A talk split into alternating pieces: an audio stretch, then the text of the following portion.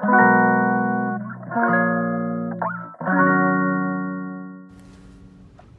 んばんはヨガじゃない話倉本々子です、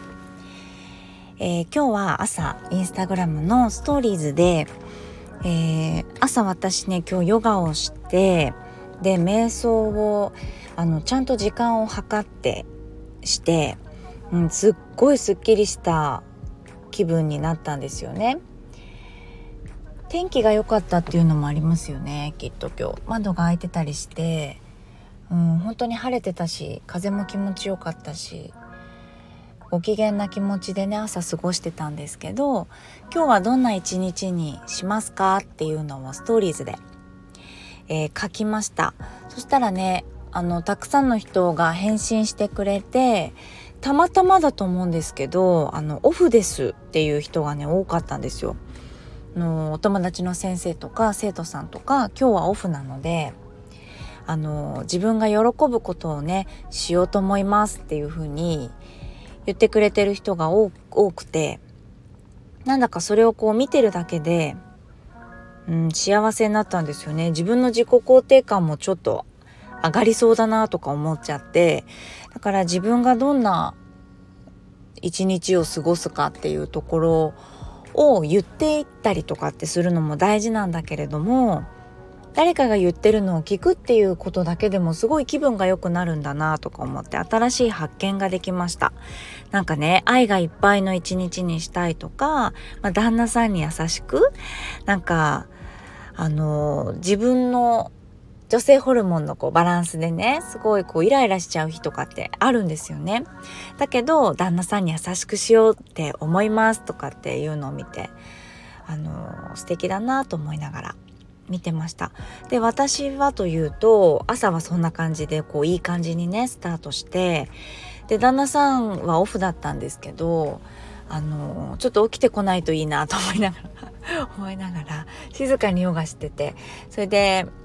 あの映画にね行きたかったんですよ私。っていうのは今日実はなんかあのインプットのね講座が本当6時間ぐらいの講座を受ける予定だったんですけど日にちが変更になってしまっていたようで、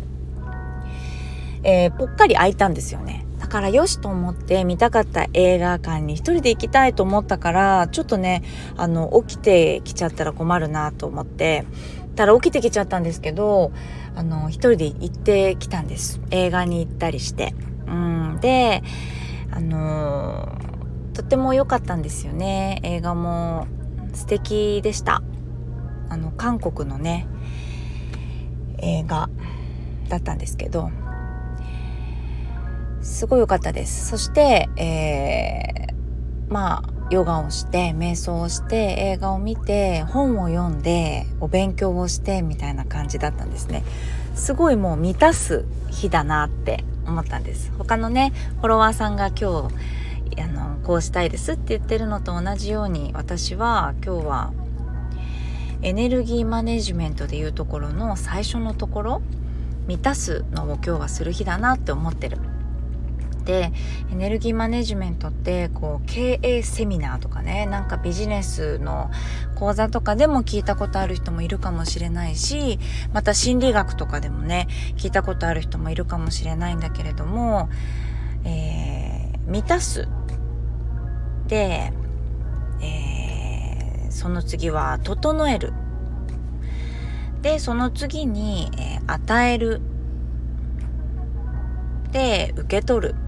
なんです。この4つを例えば丸に想像してこの4つを順番にというかぐるぐるぐるぐるやっていくっていうこと。で自分のエネルギーをマネジメントしていかないとビジネスとかまあ私で例えればというか、まあ、女性で例えれば子育てとかね、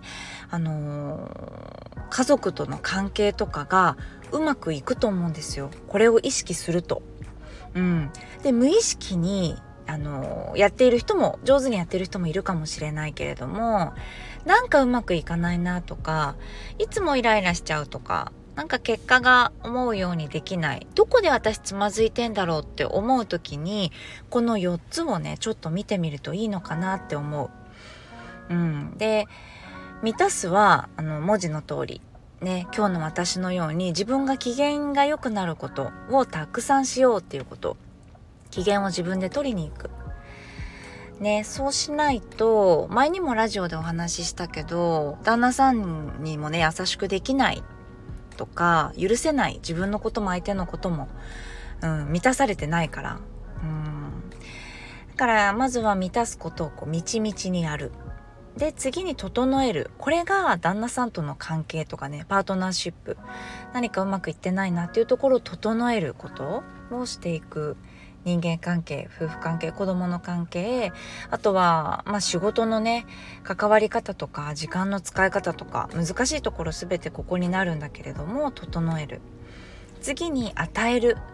愛情とか、まあ、自信を与える励ましてあげるとか、まあ、与えましょうよっていうこと時間を与えるとかにもなるけどね。で受け取る。ちゃんと相手がくれたもの言葉時間に対して「ありがとう」ってまず自分の都合は一回置いておいて受け取ろうねって。それをすることでこうなんだろうなエネルギーが回っていくイメージです。これを心がけて生活しましょうよみたいな話。で今日のせい私の一日がそれで映画を見てそしたらかもうお昼前に映画が終わっちゃうので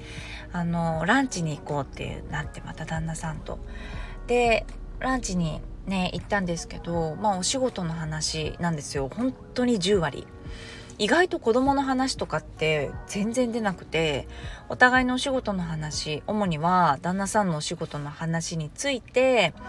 聞いてなんかとにかく私がコーチングかなって思うぐらいそれってどういうこと？どういうふうに思ってその行動したの？何がしたいの？っていうのをたくさんたくさん質問してなんか話し合うんですよね。まあ私もすごい面白いのでやってるんですけどっていう話をしたり、まあ、私の仕事の話の相談をしたりっていうことで、まあ、10割仕事の話。ね、でまあパートナーシップ整えるのにも一緒に美味しいものを食べながらお話をする会話をするっていうことでパートナーシップ今日整えることもできましたよね。午前中満たすことができて整えた。ね。で与える。何か与えたかな？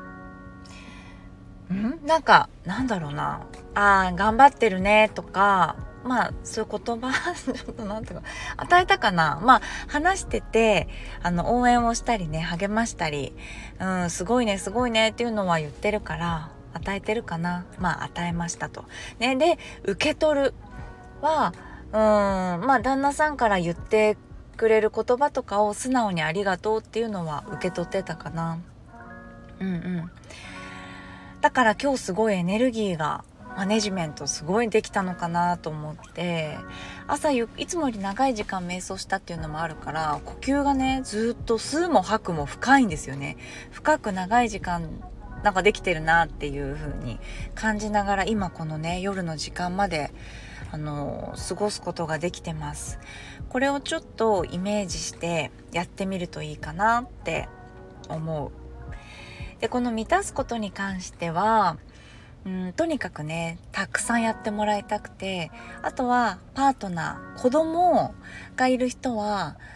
うん子供例えば3人いたとしたらこの子が満たされることって何かなとかそのことのために時間どれぐらい使ってるかなとかっていうのを考えるようにしたりとか自分だけじゃなくて一緒に過ごす人の満たす時間この人って何をしたら一番満たされるのかなっていうのはあの考えておくとうまく余計ねうまく回る気がします。うち全員バラバラだからパパもが満たされることっていうのは結構いっぱいあってしかも自分で取りに行くのも上手な人だからまあ取りに行けてなかったらりしたら自分からああの私からね行ってきたらとか最近これこれやってないんじゃないとかいうのは言ったりあのー、できてるし上の子は本当に静かな集中が好きな子だからまあ、できてるかな、まあ、宿題とかねスポーツとかやらなきゃいけないこととかうーんだけではなくて本当に自分が好きなことできてるかなとか、まあ、次男は全然また違うタイプだからなんか飛んだり跳ねたり できてるかなとか思ったりとかうーんなんかこう目かけてあげることができるかなと思うので自分の満たす時間ってどんな時間がありますか？エネルギーマネジメント意識してこういうふうにオフの日とかはねこの循環を意識してやってみてはどうでしょうか。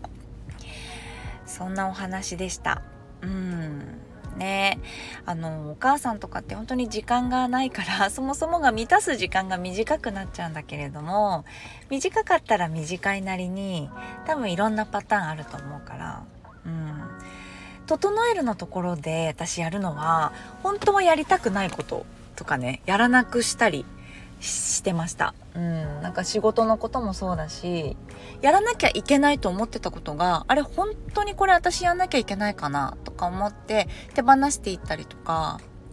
お金を払ってでも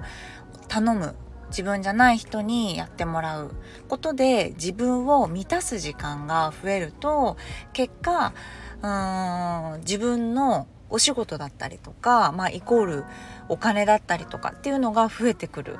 っていう流れでもあると思うんですよね。だからこうビジネスセミナーとかでも言われることなんだと思うんだけどビジネスとか全然してないお母さんとかにもあのー、すごく活用できる考え方なのかなと思ってご紹介しました。うん、それでは皆さんもなんだろうなやらなきゃいけないことばかりにならず満たされること何かなっていう感覚でちょっと過ごしてもらえたらなって思います。えー、それでは今日はこの辺で終わりにしたいと思います。聞いていただきありがとうございます。それではまた。